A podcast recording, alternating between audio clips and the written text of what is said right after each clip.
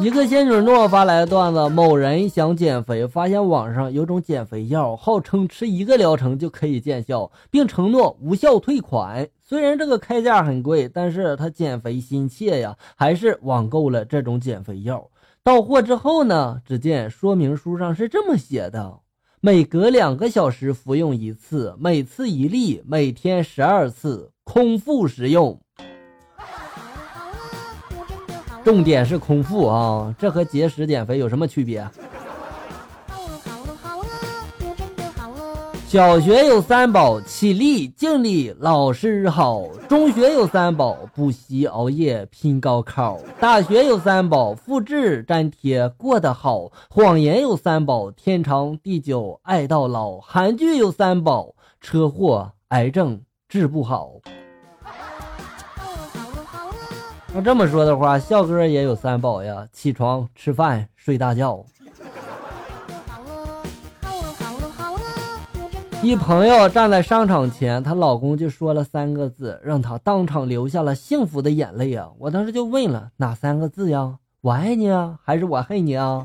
她就说了，随便买。我另一个朋友听了之后嘛，想效仿一下，然后到了店之后就跟她老公说了，有没有哪三个字可以让我感动的流下眼泪啊？她老公就说了，省点花。那你也得回答三个字啊，受够了。客轮遇险之后，然后正在下沉，一位年轻的旅客却若无其事的在那吃着面包。船员这时候就说了：“先生，船就要沉了，你怎么还在吃东西呢？”旅客这时候就说了：“医生嘱咐过我，千万不要空腹喝水。”都什么时候了，不先保命，还这么听医生的话？你说？课堂上，小明问老师了：“老师，水蒸发到空气中是不是还叫水？”老师这时候就说了：“是啊。”小明接着又问了：“那鼻子和嘴巴是不是相通的呢？”老师就说了：“对呀，没错。”小明，小明接着又说了：“那我们到厕所闻到尿味儿，是不是就跟喝尿是一样的呀？”好像可以这么理解是吧，小明？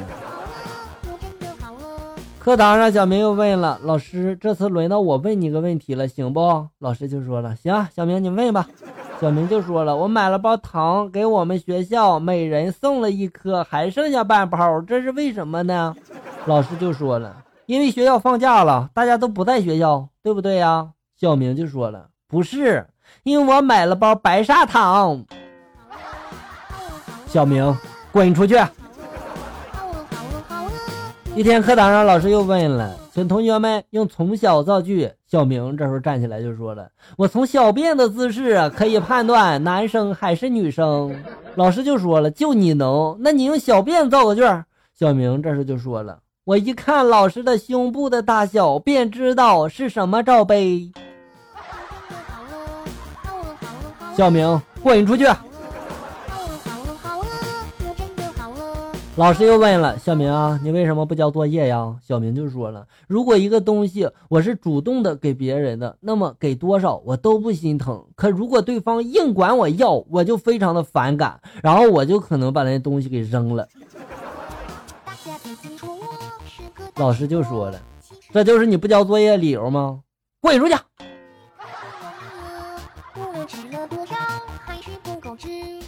跟老婆吵架好几天了，今天去丈母娘家接老婆和女儿回家，我发现一路上女儿低着头不愿意说话，我以为我们生气让女儿难过了，我就问女儿了：“宝贝儿啊，你怎么了呀？这是 怎么不愿意看爸爸呢？”女儿这时低着头就说了：“妈妈和姥姥说，像你这种男人多看一眼都少活十年啊！我以前看你太多了，我怕再看一眼我就活不成了。”像你这样的男人，是不是出来报复社会的呀？渔夫晚上捕鱼回来之后，看见儿子正与邻居家的姑娘披着渔网在那亲热。渔夫这时候就问了：“你们这干嘛呢？”儿子这时候笑了笑就说了：“老爸呀，你不懂，我们这叫网恋。网恋，哈哈，这种网恋真是创意无处不在呀。”同学上课睡觉被老师拉到楼道里面教育，顶了几句嘴儿，气的老师们就想揍他。这同学们就嚷嚷说了：“你敢打人？”老师这时候就说：“我打你怎么着了？我打你有人知道吗？”同学这时候一琢磨：“是啊，没人知道呀。”后来老师就被送去了医院。老师呀，对不起了哈，是我打的没错，但没人知道呀。还好有你发来的段子。两老鼠结婚之后，母老鼠越发嚣张。一天晚上，公老鼠想吓唬它一下，就到门口学猫叫。妻子不但不怕呀，反而柔情的就说了：“猫哥呀，别叫了，我老公还没出差呢。”现在这爱情都不分种族了吗？我问我女儿了，宝贝儿啊，假如要是你一个人迷路走丢了，找不到回家的路，你该怎么办呀？只听见小丫头挠了挠头就说了：“我有办法。”然后就看她去这个墙角拿了根棍子，朝着地上就戳了戳，用非常稚嫩的语气就叫道：“土地，土地，你给我出来！”你以为你是孙悟空吗？《西游记》看多了吧？本来车上有个罐子是用来那个放零钱及一些硬币的哈。今天去吃饭，饭费二十五块钱。吃完我一摸口袋，忘带钱包了。我就和老板说了，我出去啊，一会儿就回来。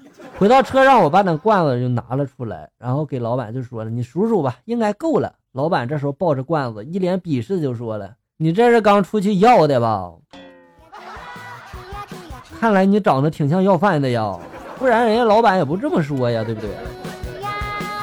阿粉发来的段子，院长对精神病人就说了：“你表现很英勇，你救了一位落水的人。”精神病这时候得意就说了：“ 哼，区区小事，何足挂齿。”院长继续就说了：“可惜的是啊，你救上来那人吧，又上吊自杀了。”精神病人这时候惊讶就问了：“不会吧？我当时明明把他挂起来晾着呢。”